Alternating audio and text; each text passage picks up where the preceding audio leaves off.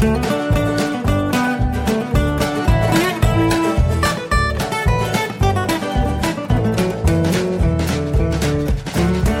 und herzlich willkommen zu Jörn Schars feinem Podcast Episode 88. Ich bin Jörn Schaar und ihr seid es nicht.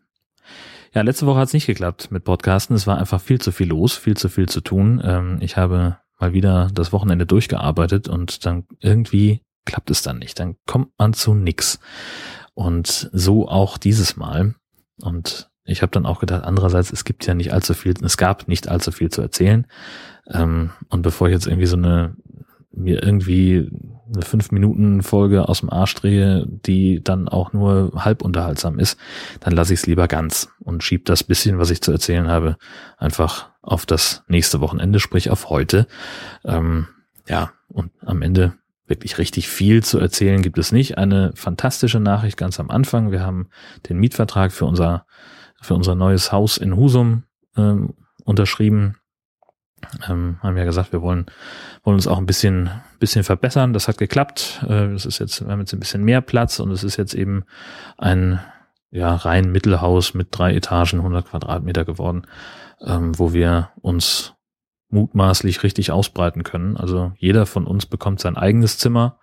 Das heißt, ich bekomme dann eine echte kleine eigene Podcast-Kemenate muss ich mir jetzt schon mal überlegen, wie ich vielleicht auch hardwaremäßig ein bisschen aufrüsten müssen möchte.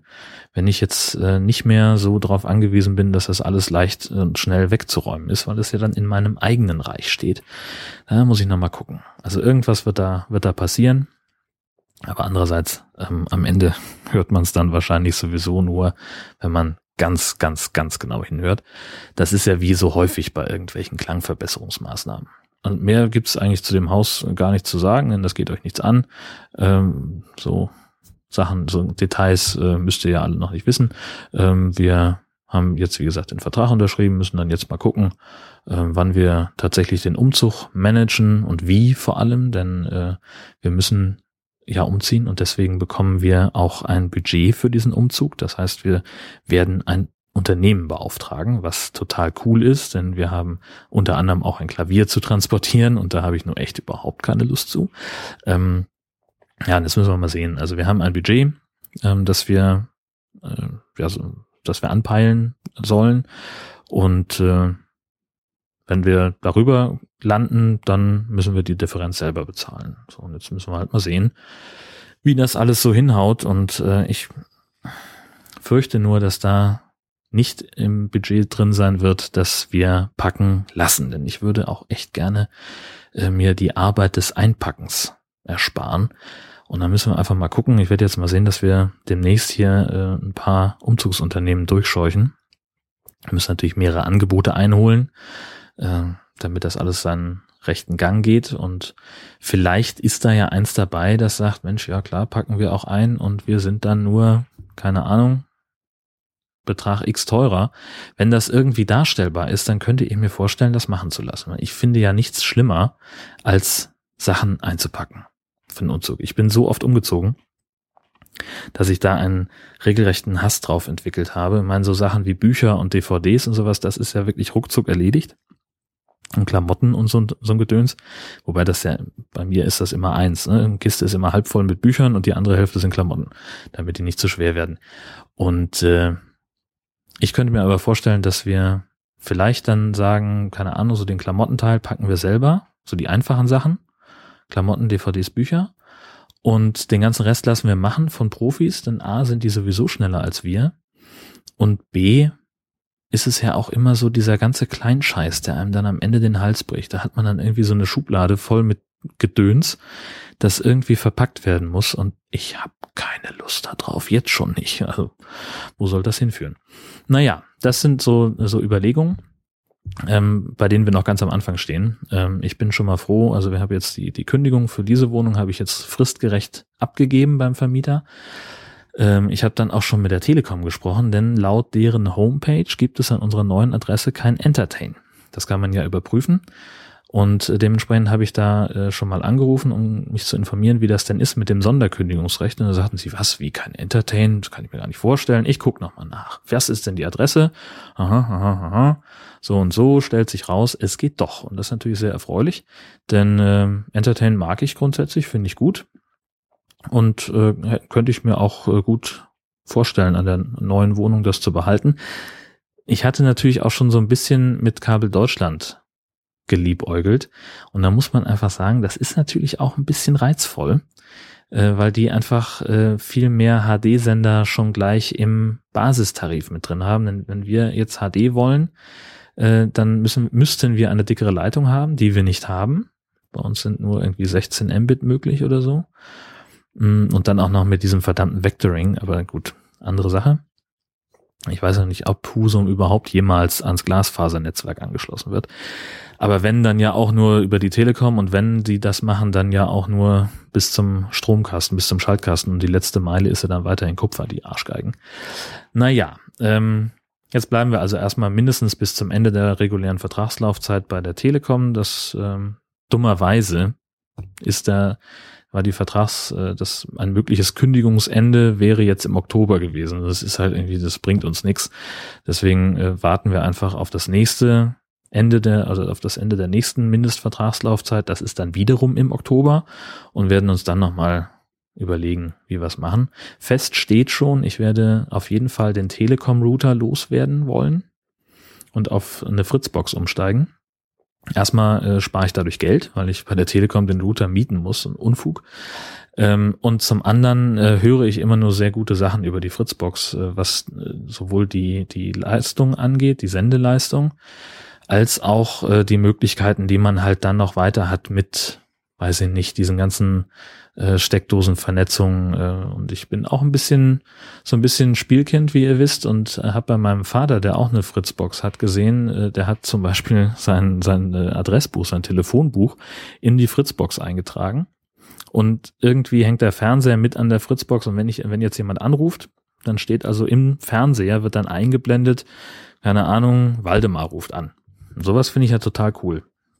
Sowas hätte ich grundsätzlich auch gerne. Und das geht natürlich dann nur mit der Fritzbox. Ähm, insofern werde ich da wahrscheinlich umsteigen. Und dann bin ich auch mal gespannt, wie es klappt. Das ist nämlich dann auch noch so eine Sache. Äh, reicht das WLAN dann bis ins, äh, bis unters Dach, wo wir unser Schlafzimmer haben werden? Hm.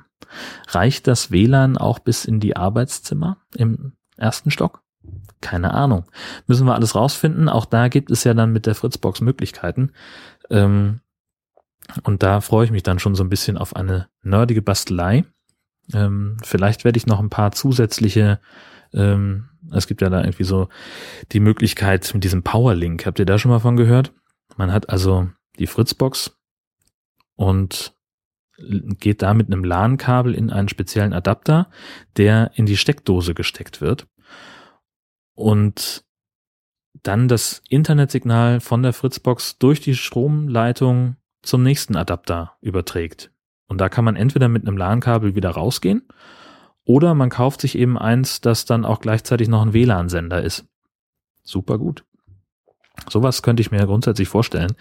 Ähm, und ich habe schon äh, natürlich gehört äh, von Leuten, die ein Problem damit haben, wenn WLAN nur verlängert wird, weil das ist natürlich auch klar, ne? wenn du mit einem Gerät im WLAN bist und läufst durch die Gegend ähm, und hast dann halt irgendwie zwei Signalquellen, die die gleiche WLAN-Kennung ausstrahlen, dann ist es halt ein bisschen knifflig für das Gerät zu entscheiden, ähm, mit welchem soll ich mich denn jetzt verbinden. Und deswegen müsste ich es dann so machen oder würde ich es dann so machen, dass ich mehrere WLANs anlege die dann, da muss man dann halt jedes Gerät einzeln überall anmelden. Das ist natürlich einmal lästig, aber dann ist man halt wenigstens in der Wohnung mobil und die Geräte schalten dann entsprechend um zum jeweils stärkeren Ding. Und das würde dann, keine Ahnung, an der Fritzbox würde es wahrscheinlich irgendwie Echo Basis heißen und äh, irgendeins heißt dann Renegat 3. Denke ich mal. Oder ich benenne es einfach gleich nach irgendwelchen Star Wars Planeten. Geht ja auch. Ich weiß es noch nicht. Also muss natürlich auch alles erstmal abchecken, ob das überhaupt, also vielleicht reicht das WLAN ja auch fürs ganze Haus, ist ja, ist ja durchaus möglich, wollen wir mal ehrlich sein. Ähm, ich verliere mich aber auch schon wieder gerade in diesem Thema. Ähm, denn das ist ja maximal uninteressant, um ehrlich zu sein, solange ich noch nicht einmal in der Wohnung getestet habe, ähm, wie das denn am Ende funktionieren wird. Deswegen kommen wir zu etwas, wo ich ein bisschen mehr zu sagen kann, ein bisschen fundierter was sagen kann, nämlich zur Hörmöwe. Ich habe ja äh, in der letzten Episode erzählt, dass ich in der Jury bin für den Preis der Bürgerradios von Hamburg und Schleswig-Holstein der offenen Kanäle. Und das war nun gestern am Samstag. Da war ich um 14 Uhr dann in Lübeck beim ausrichtenden OK ähm, und wir saßen mit einer dreiköpfigen Jury zusammen und haben uns die 25 Nominierten für die Preise angehört und haben dann also in fünf Kategorien auch entschieden, wer jetzt da nun gewinnen soll. Das war in ganz weiten Teilen nicht einfach, weil das echt hochwertige Sachen zum Teil waren, die da mitgekommen sind. Ähm, da mussten wir auch an einigen Stellen den Preis teilen, weil wir gesagt haben, es ist, die sind einfach gleichwertig, die Sachen. Man kann schlecht argumentieren, warum der eine nun besser sein soll als der andere oder warum der eine den Preis mehr verdient haben soll als der andere. Ja, das hat ungefähr so, na, ich sag mal, dreieinhalb Stunden gedauert, bis wir da ähm, uns einig waren. Das war aber eine sehr harmonische Sitzung und es war eine sehr, ähm, sehr nette und sympathische Jury, fand ich. Also die anderen beiden waren nett und sympathisch und ich war auch da.